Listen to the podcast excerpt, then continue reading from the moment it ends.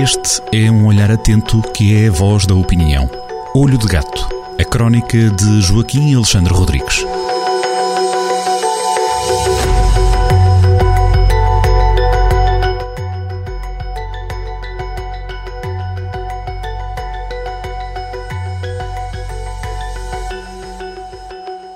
Na Rádio Jornal do Centro abrimos mais uma página de opinião com o nosso olho de gato, Joaquim Alexandre Rodrigues. A terminar o ano, Joaquim, é a altura de atribuir os Oscars e o prémio para melhor vilão de 2021 à escala nacional vai para quem?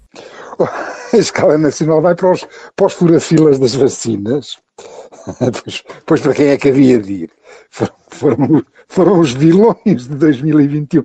É engraçado porque, entretanto, agora já não se dá muita importância a isso. Essa importância foi, foi muito grande no princípio do ano. Os ouvintes vão estar recordados. No princípio do ano estávamos debaixo da terceira vaga e, ao mesmo tempo, estavam a começar a, a haver vacinas, mas havia muito poucas. Como havia muito poucas, era um produto muito pretendido. Houve uns espertalhões que passaram à frente dos velhos através de truques vários, eh, eh, truques bastante desagradáveis e, e claro, e, e, isso era moralmente reprovável, já que, como se sabe, a Covid eh, mata fundamentalmente as pessoas de idade, não é? E, portanto, foi, eh, era necessário priorizar eh, as vacinas e eles arranjaram truques para, para passarem à frente dos outros. Por isso, o Prémio Vilão Nacional 2021 vai para os fura-filas das vacinas. É engraçado porque o, o ano de, de, 2021 tem sido sempre marcado por, por isto, pelas vacinas, vacinas, vacinas. Foi uma experiência eh, que, ao fim e ao cabo, nota-se que tem aqui, aqui alguns problemas. Eu até tenho alguma esperança que o ano de 2022, que pelos modos vai continuar a ser ano de peste, eh, em vez de vacinas, vacinas, passemos para remédios, remédios, remédios, porque vai, vão já começando a surgir alguns remédios que prometem eh, tratar as pessoas quando elas começam a ter os primeiros sintomas. Toma-se uma, uma pílula, já há um da Merck e outro da Pfizer, e esperemos que com isso consigamos regressar eh, a uma vida mais normal, que isto já, já começa a cansar. Não se compreende este chico espertismo dos portugueses.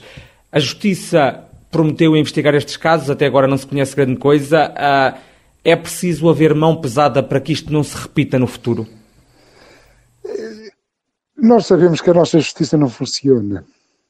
A nossa justiça não funciona. E, por outro lado, eh, também eh, reconhece que, entretanto, depois do que é que aconteceu, eh, depois na, na task force das vacinas foi, foi corrido o boy e foi lá posto o vice-almirante, eh, a, a, própria uh, indústria farmacêutica oleou a produção das vacinas, portanto, aquilo que era raro, aquilo que no princípio do ano era um bem raro, passou a ser um bem uh, acessível a toda a gente, uh, quer VIPs, quer não VIPs, toda a gente passou a ter acesso às vacinas. Portanto, eu, de certo modo, esse ambiente de, de, de, de, revolta contra o chico-esperatismo que, que, existia no país no princípio do ano foi aos poucos eh, foi aos poucos diminuindo, mas de qualquer forma com toda a razão eh, essa gente pelo menos merece a reprovação social. Eh, é evidente que quando estão em causa a vida Uh, há sempre comportamentos destes. E, e, aliás, para um lado e para o outro, estas coisas são paradoxais. Enquanto no princípio do ano a corrida era da maioria das pessoas que queria ser vacinado, agora no fim do ano em alguns países é ao contrário. Há os negacionistas ou pessoas que têm pura e simplesmente medo de, de, de apresentarem o antebraço à seringa, o braço, peço desculpa, o antebraço, não é o braço, apresentarem o braço à seringa, eh, em alguns países do mundo até estão, é ao contrário, em vez de, de, de, estarem a correr para a vacina, estão a fugir da vacina. E, e tem-se visto alguns casos até saborosos. Por exemplo, em Itália, um homem que foi, que foi à vacina e apresentou um braço de silicone, acho que era de silicone, à enfermeira, a enfermeira deu conta, portanto, seria um desperdício. Ou na Nova Zelândia, um homem que que substituiu sete, foi apanhar no mesmo dia sete vacinas, evidentemente pago, e isto são algumas anedotas, mas agora uh, vou referir uma ou outra também de fugaz vacinas, que não é anedota nenhuma, é mesmo uma tristeza. Há uma quantidade enorme de certificados sanitários em França que são falsos. Movimentos de França, a França é um país, é um país que tem, que tem cada vez problemas, é um, é um dos doentes da Europa. E há um movimento social de, de subversão da ordem, que nem se percebe muito bem como, que andou a produzir certificados sanitários eh, falsos das vacinas. E o que é que acontece? Algumas dessas pessoas eh, eh, até já estão quantificados, um terço dos internados nas unidades de cuidados intensivos em França têm certificados sanitários falsos. Verdadeiramente eles não se vacinaram. Têm o papelinho a dizer que se vacinaram, mas não se vacinaram. E claro, agora aparece, aparecem as famílias a chorar o, o, o, os seus entes queridos que, por este truque, Agora, não decorrer, eh, que foi o princípio da nossa conversa, né? que era a corrida indevida às vacinas, agora é a fuga indevida às vacinas que causa tragédias como estão a acontecer nas unidades de cuidados eh, intensivos de França. O mundo é mesmo complicado. É um risco para todos, como fala. Uh, falou do vilão nacional, ou dos vilões nacionais mas creio que o herói é mesmo o vice-almirante Gouveia Mel. Este, é, este é um herói, eh, eh, de facto, eh, conseguiu, conseguiu conseguiu que o, até, a, a, liderar a Task Force, ele e a sua equipa, como é evidente, conseguiu transformar o processo das vacinas numa coisa de primeiro mundo. O, o, o povão até estava, até estranhou como é que as coisas correram tão bem. Eh, na prática toda a gente foi tratada de uma forma igual e de uma forma decente, quer seja VIP, quer seja quer não seja VIP, toda a gente na ordem, eh, de uma maneira perfeitamente profissional, em pouco tempo resolveu-se uma questão que no princípio do ano parecia completamente imbrincada, imbrincada e atrapalhada porque aquilo estava nas mãos de um boy.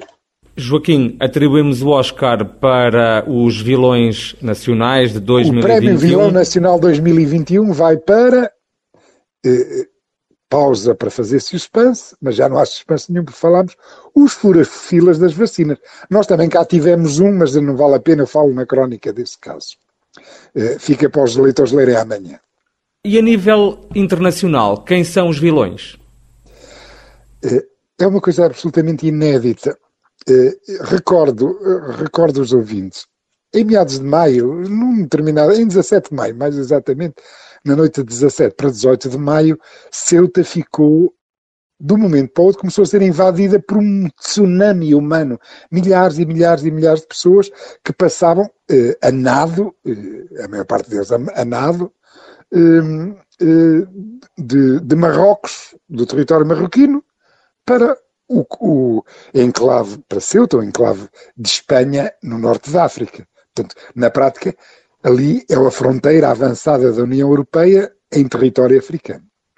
O que é que estava a acontecer? O que estava a acontecer é que os guardas fronteiriços de Marrocos, pura e simplesmente, eh, ficaram estáticos, deixaram passar toda a gente deixaram passar para toda a gente.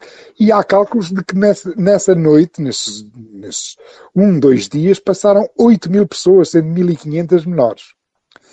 Uh, Veio-se a perceber que tudo aquilo foi uma manobra de retaliação por Espanha ter estado a tratar contra a Covid uh, uh, num hospital espanhol. O Brahim deixou internar Brahim Gali, que é o líder da Frente Polisário, do o movimento que luta, que tem, faz uma luta armada eh, pela independência do Sahara Ocidental, portanto, que Marrocos reivindica como seu. Portanto, aquelas pessoas eh, eh, foram depois recambiadas, foram todas mandadas de volta, tirando os menores, não é? como se sabe, portanto, é, é parte da política europeia receber os menores, os menores não, não são sagrados, mas tudo quanto era adulto foi depois recambiado outra vez para Marrocos, mas foram uma, uma retaliação, foi, houve ali uma instrumentalização da vontade das pessoas chegarem à Terra Prometida. Como é sabido, existe, existem milhões e milhões e milhões de africanos que querem chegar e veem a Europa como uma Terra Prometida hum, para uma vida melhor para si e pelos seus. Muitos deles, infelizmente, morrem no Mediterrâneo.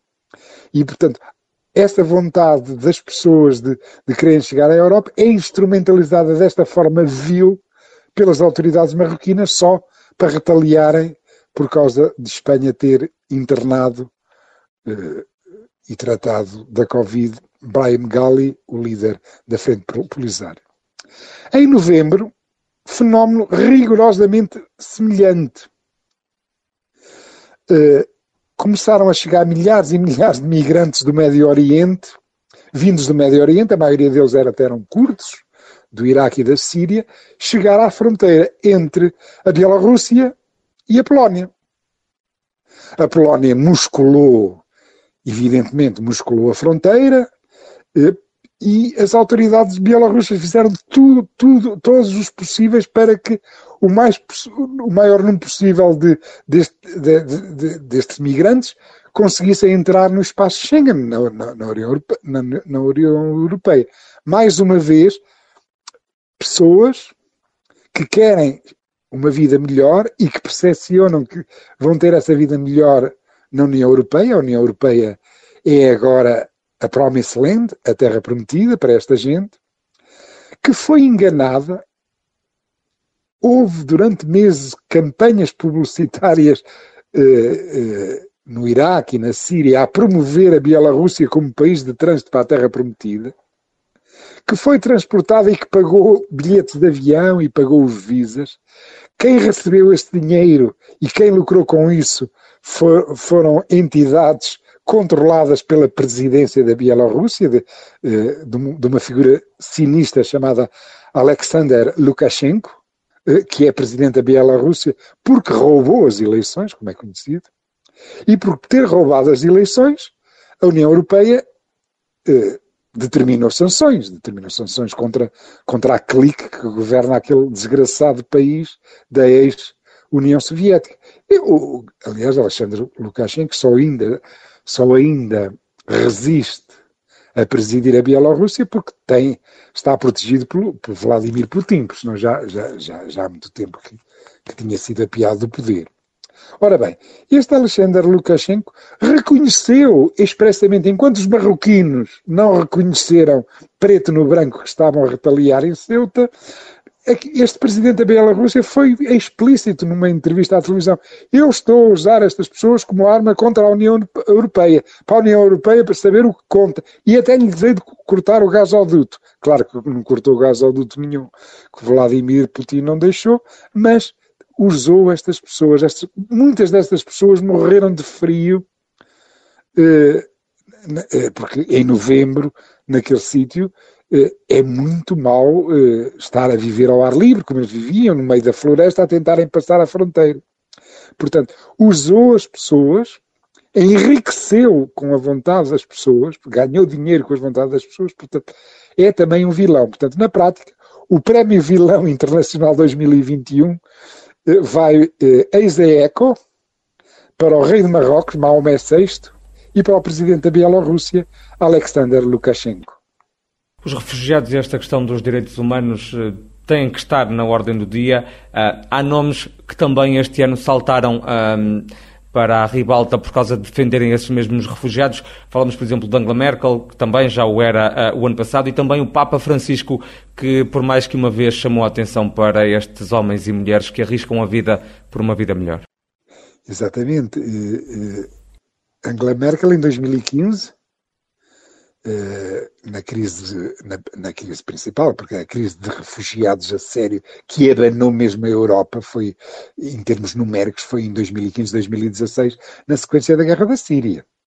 E, e, e Angela Merkel, na altura, decidiu, decidiu receber centenas de milhares largas, perto de um milhão, 800 mil pessoas, um milhão, portanto foi mesmo um, um movimento importantíssimo de, e, enormíssimo de solidariedade. Claro, é evidente que eh, as autoridades alemãs sabem que vivem um, um inverno demo, eh, demográfico e, portanto, eh, e precisam, portanto, de gente eh, para, para depois ir trabalhar nas suas indústrias, eh, na sua indústria, mas este movimento abanou profundamente a Alemanha, abanou profundamente a Alemanha, fez crescer a extrema-direita, fez que esteja extrema-direita. Aliás, os grandes inimigos da União Europeia, eh, eh, Putin e, eh, e, e, e, os seus satélites, instrumentaliza pessoas para encharcar a União Europeia de uma forma mais ou menos cíclica com estes tsunamis humanos, mas nenhum se aproximou em termos de, de, de dimensão humana, dramática, trágica eh, e de esperança ao mesmo tempo, porque estes milhares de pessoas que depois chegam à Europa têm dentro delas toda a esperança do mundo, que, que vão ter uma vida melhor para si e para os seus, e isso é, é estimável. Nenhum, eh, no, eh, sem dúvida nenhuma que Angela Merkel, que, deva-se dizer, em 2015 e 2016 fundamentalmente em 2015, a nossa esquerda portuguesa lhe punha um, um, um, um bigodinho de Hitler, era assim que era tratada Angela Merkel aqui em Portugal, pela nossa esquerda, eh, é uma das figuras humanitárias eh, eh, mais admiráveis que, que a Europa teve, de, exatamente no respeito e na compreensão por esta, por esta gente, por, este, por estes nossos irmãos que querem uma vida melhor e querem uma vida melhor na União Europeia.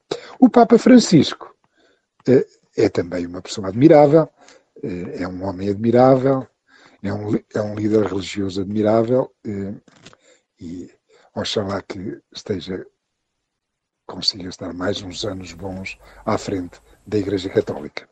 Fica a opinião esta semana de Joaquim Alexandre Rodrigues, o nosso olho de gato. Joaquim, obrigado por estas palavras e já agora boas festas também. Boas festas, caros ouvintes, e, e para, para si, Ricardo, também. Tudo bom. Olho de Gato, a crónica de Joaquim Alexandre Rodrigues, na rádio às sextas-feiras, com repetição nas manhãs de domingo e sempre no digital em jornaldocentro.pt.